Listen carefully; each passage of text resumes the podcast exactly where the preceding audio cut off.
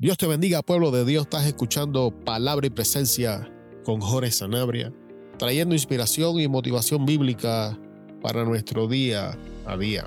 En el día de hoy vamos a estar hablando bajo el tema cómo manejamos nuestros errores determina nuestro progreso.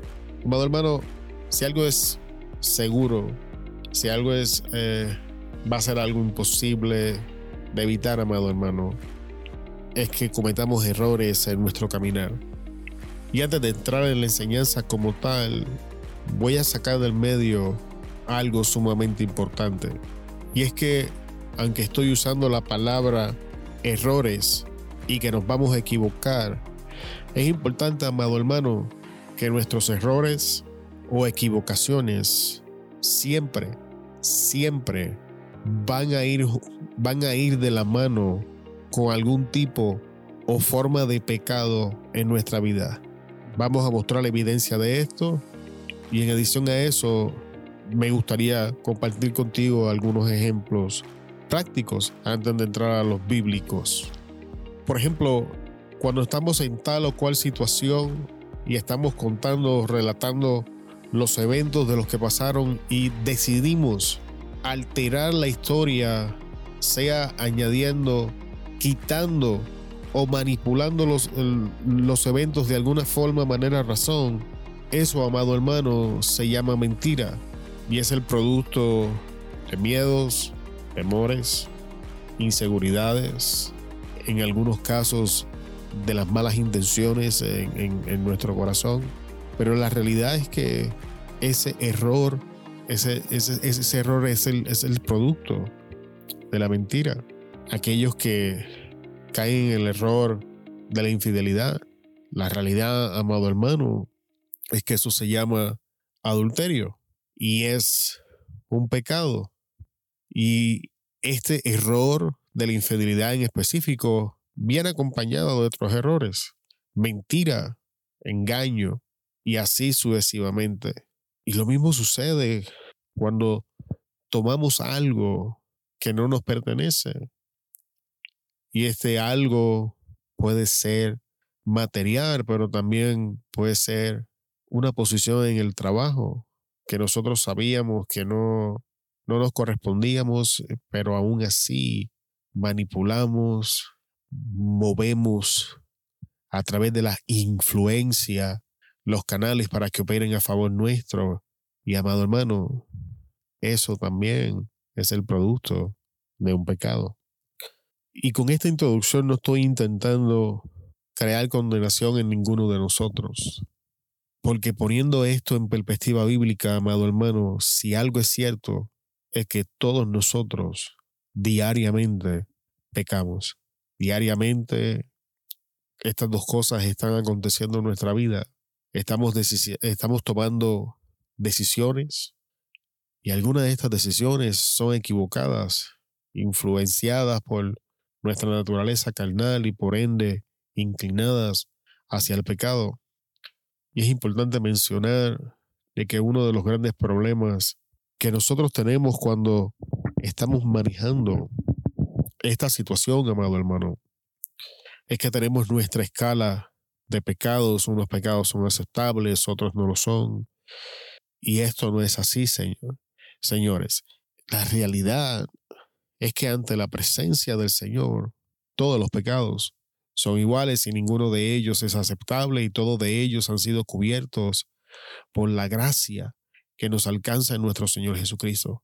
Lo que nos lleva al tema en el día de hoy. Cómo manejamos nuestros errores va a determinar nuestro progreso y en adición a eso, amado hermano, va a determinar la calidad de la relación que tenemos con Dios, con nosotros mismos y por ende con todos aquellos que nos rodean, esposa, en el trabajo, nuestros hijos y así sucesivamente. Amado hermano, me gustaría hablarte brevemente de un personaje que para mí es, es uno de mis personajes favoritos en la escritura y es David. No voy a estar usando una porción bíblica en específica, pero la gran mayoría de las cosas que vamos a estar hablando las vas a encontrar en el primer libro de Samuel, desde el momento en que la historia transiciona de Saúl y se enfoca en David, vas a encontrar estas historias. Y David nos enseña varias cosas que debemos mencionar antes de entrar al manejo de nuestros errores y por ende de nuestras prácticas pecaminosas. Y lo primero es que David nos enseña lo que Dios hace con una persona cuando maneja sus fallas, errores y pecados correctamente ante su presencia. David, si alguien se equivocó en la Biblia, amado hermano, es David. Si un personaje bíblico tuvo una vida caótica, es David. Cuando contamos la lista de pecados y errores en la vida de David, es gigantesca. Sin embargo, la Biblia nos enseña que David era un hombre conforme al corazón de Dios y que Dios lo tenía en alta estima. Así que en el día de hoy quiero compartir contigo de una forma superficial algunas cosas que David hacía y herramientas que nos ofrece para manejar nuestras faltas, errores y pecados correctamente. La primera, la vida de David nos enseña de que hay, hay situaciones que solo nos alcanzan o son manifiestas tras ser expuestos a otras situaciones parecidas, pero de menor importancia. Cuando leemos la historia, la Biblia nos habla de un hombre que se llamaba Cabal, si no me equivoco. Y la historia nos dice que David envió unos hombres a este hombre. Y que este hombre estaba borracho y trató malísimo a, los hombres de David que le habían hecho bien y este hombre estaba casado con una mujer que se llamaba Abigail. Y cuando los criados le dicen a Abigail lo que está pasando, la Biblia nos deja saber que Abigail no solamente era sabia, sino que era hermosa. Y cuando los hombres regresan donde David le dan el reporte, David da instrucciones y dice, prepárese todo el mundo que vamos a ir a matar a todos los hombres que están en la casa de este hombre y a él mismo. Y yendo de camino se encuentra con Abigail y Abigail lo persuade. Y aquí tenemos el primer punto. David no tenía problema con cambiar de opinión si era persuadido correctamente. Y lo que quiero decir con esto es que Abigail lo pone en perspectiva. Cuando está hablando con David, pues le deja saber la situación y le dice, yo he venido, mm, no hagas esto para que más adelante esta acción no te sirva de estorbo. Y David encontró valor en aquel argumento y cambió de opinión.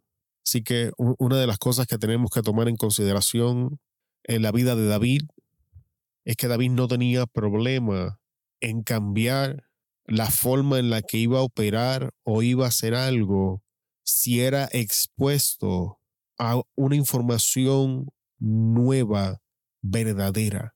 Así que tomemos en consideración que hay momentos donde está bien admitir que la decisión que tomamos bajo ciertas partes de las circunstancias no son absolutas y que a ser expuesto al otro lado de la historia está bien cambiar nuestra decisión y hacer enmiendas en la manera en que íbamos a manejar la situación. Pero esto expone una situación en la vida de David. A través de esta historia somos expuestos a algo increíblemente interesante. La Biblia nos enseña que cuando el esposo de Abigail muere, David no la deja ni finalizar el luto cuando la está mandando a buscar para casarse con ella. Así que David quedó cautivado por la hermosura de Abigail. Y tienes que entender que David, eh, perdón, que Abigail era la antesala de otra mujer que David se iba a encontrar en el futuro que se llamaba Betsabé. David reveló en Abigail que no le prestaba mucha atención a que una mujer fuese casada. En este caso de la historia, David no tuvo que hacer absolutamente nada con el esposo de Abigail porque murió, pero cuando leemos la historia y llegamos a Betsabé, encontramos a un David tomando una decisión totalmente contraria. Pero quien nos revela ese problema en el carácter de David, esa tendencia pecaminosa, es Abigail. Y como nunca se manejó correctamente, tenemos la historia de David, Betsabé y Urias. Así que el segundo punto que quiero compartir contigo, presta atención a cómo estás reaccionando ante situaciones aparentemente pequeñas, porque estas situaciones van a revelar problemas en nuestro carácter que si no las manejamos correctamente ahora nos van a causar grandes problemas en el futuro. Vamos a la próxima, ya que dimos un adelanto en cuanto a David y Betsabé. ¿Cómo es que David queda expuesto a Betsabé? Bueno, en, el inicio de ese capítulo, la Biblia nos deja saber que llegó el tiempo en que los reyes salían a la guerra. David manda a Joab, su mano derecha, y David se queda en el templo. Y como se suponía que todos los hombres estaban en la guerra, pues Betsabé se estaba bañando desnuda en el río, por decirlo de esa manera. Mucho que decir en cuanto a eso en, el lado de Betsabé, pero no estamos hablando del lado de Betsabé hoy. Estamos hablando del lado de David. Así que lo, lo primero es que David comienza a delegar funciones que le correspondían a él. La Biblia es clara y nos enseña que era el tiempo en que los reyes salían a la guerra. Independientemente, Joab tuviera la capacidad para ganar la guerra, lo que de hecho hizo, la Biblia nos enseña que era la responsabilidad de David salir a la guerra porque era el tiempo donde los reyes salían a la guerra. Así que un error que tenemos que estar particularmente con los ojos abiertos, es qué cosas estamos delegando y cuándo. Hay cosas, amado hermano, que son nuestra responsabilidad y no importa si hay personas capacitadas alrededor de nosotros para hacer esto, no deben ser delegadas. ¿Por qué? Porque van a abrir la puerta para que nosotros seamos expuestos a cosas que en primer lugar no debimos ser expuestos y que es muy probable que al igual que David las vamos a manejar mal, porque desde el principio ya estamos operando en una falta de carácter. Esta situación se va a acumular con las otras circunstancias pequeñas que ya han venido revelando esas pequeñas fallas en nuestro carácter, esas pequeñas tendencias pecaminosas en nosotros. Y ahora, cuando comenzamos a delegar eh, responsabilidades, vamos a quedar posicionados en el lugar perfecto para ser expuestos a estas situaciones. Si David en primer lugar, si hubiese ido a la guerra como tenía que hacer, jamás hubiese sido expuesto a Betsabé. Y antes que me diga, sí, amado hermano, pero si David no conoce a Betsabé, no tuviéramos a Salomón. Eso fue Dios tomando el error de David y poniéndolo a obrar para la gloria de su nombre. Si Salomón estaba en los planes, Salomón hubiese venido. La experiencia fue totalmente innecesaria y nos está revelando de que nosotros, número uno, en esta, en esta situación, no debemos andar delegando cosas que son nuestra responsabilidad. Y, de hecho, cuando vamos al, al libro cuando vamos a la historia en números, si no me equivoco, tenemos a un Moisés delegando responsabilidades en los dos espías que les correspondían a ellos. El pueblo estaba a punto de entrar a la tierra prometida y se suponía que quien hiciera aquella evaluación era Moisés. Sin embargo, Moisés se la delega a los dos espías. ¿Y qué, y qué sucede con esto? Esto trajo la opinión mixta, que los espías regresaron, lo que trajo un retraso y lo, y lo llevó de regreso al ciclo en el desierto. Así que tenemos que prestar atención a esta práctica en específico. Ahora bien, te, he estado mencionando fallas y errores que David cometió que nosotros tenemos que prestarle atención. Pero ahora me gustaría enseñarte cómo David manejó estas fallas en su vida. La Biblia nos enseña que David se acuesta con Betsabé, Betsabé queda embarazada, David intenta cubrir su infidelidad, no puede, Maturías se queda con Betsabé. Y aquí es donde viene el inicio de las herramientas para el día de hoy. Escucha, amado hermano, cuando Natán viene y habla con David y confronta a David con su pecado, David no crea excusas para su pecado.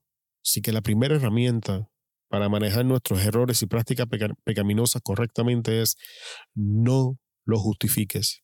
No crees una excusa por tu pecado.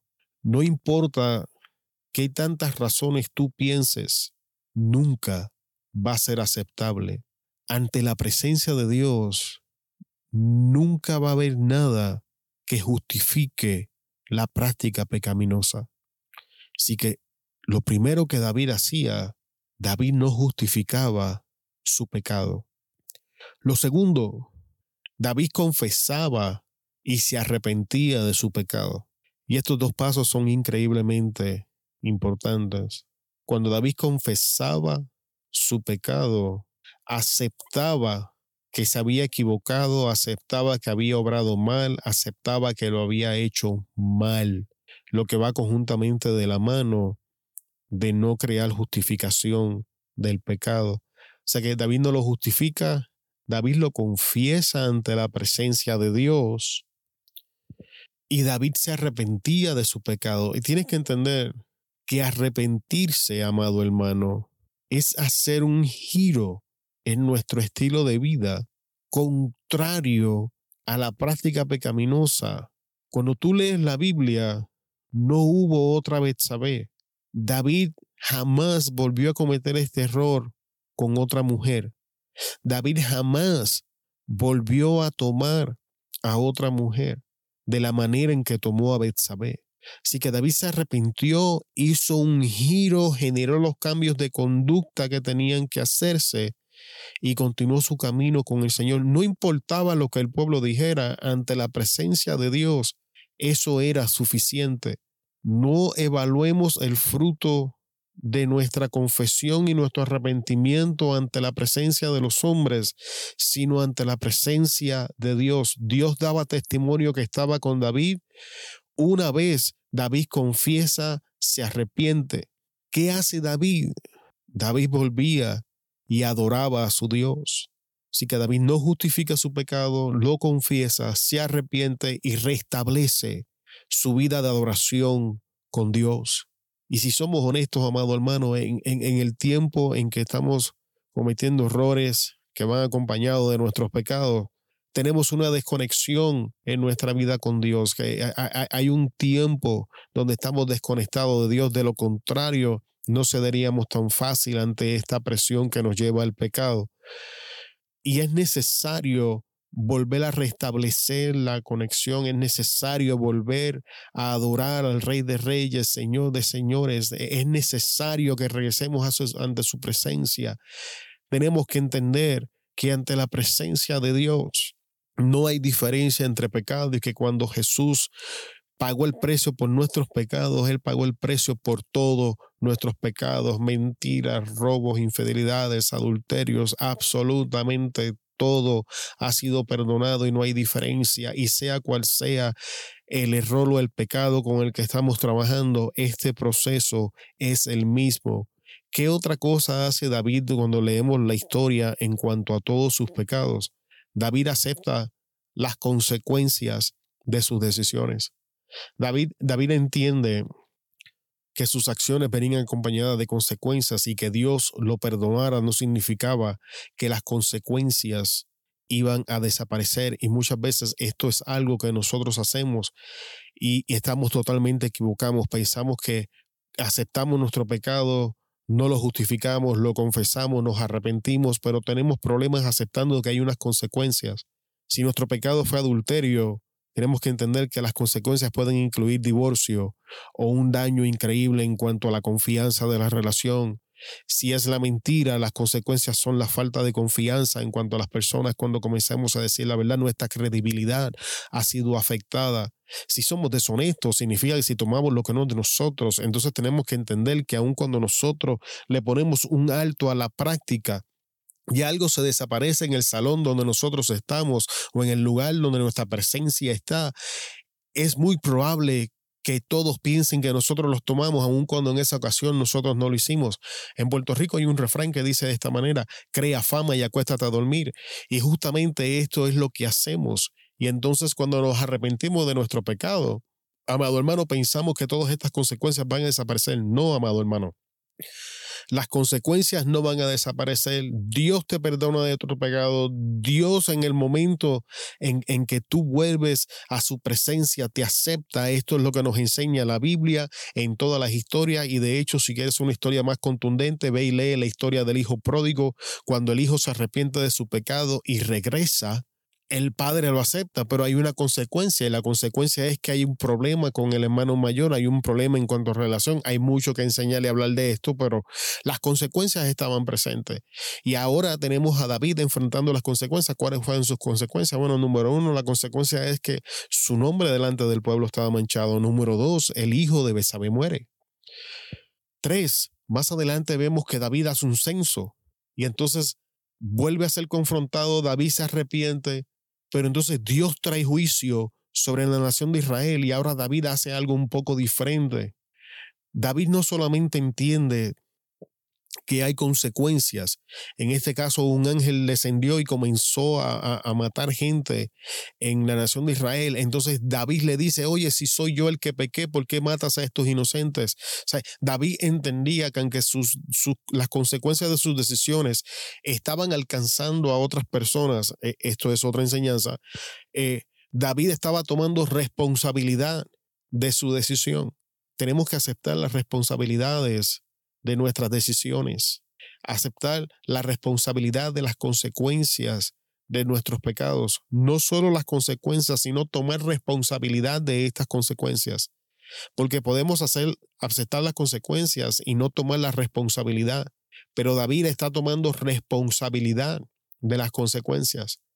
Y en esta historia en particular, la Biblia nos enseña lo que va a ser en el día de hoy el último punto de cómo manejar nuestros errores. Dios le da la solución para el problema, pero había un costo. Cuando David llega y le dice, no, pues vengo para comprarte la tierra para parar la mortandad que está pasando, la persona le ofrece la solución, le, ofrece la solución a su problema de una manera gratuita y David dice, no, yo no voy a presentar sacrificios a, a Jehová que no me cuesten. Amado hermano, tienes que entender algo. Los errores cuestan. Evita las soluciones sin costo.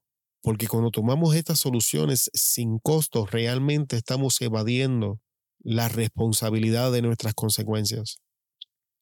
Los errores vienen acompañados de sentimientos y emociones.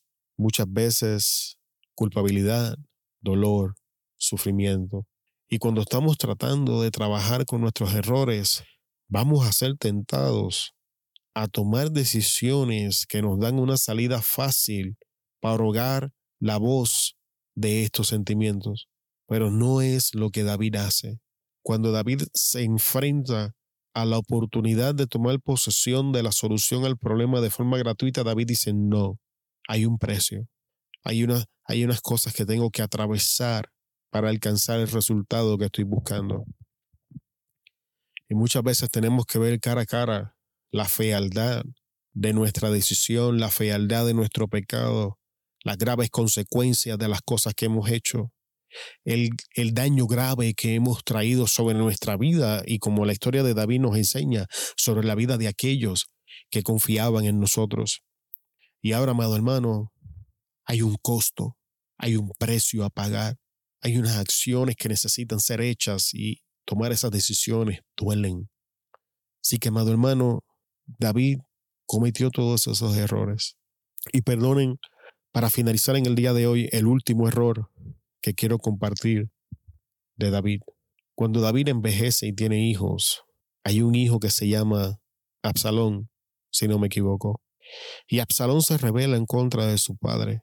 Y, y aún en medio de toda su rebeldía, David intenta preservarle la vida a Absalón, pero la maldad de Absalón lo alcanza y muere de hecho en las manos de Joab.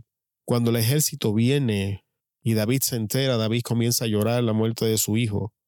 Y el ejército que venía de una victoria al preservar la vida del rey en contra de un enemigo, porque Absalón se había convertido en un enemigo intentando matar al rey, tienen que entrar a la ciudad como si hubiese perdido. Personas que habían tenido victoria entraban a la ciudad en vergüenza. Y Joab confronta a David y nos da la contestación de por qué esto está pasando. Y David le dice, estás amando a los que te aborrecen y estás aborreciendo a los que te aman. Sal allá afuera y recibe el pueblo.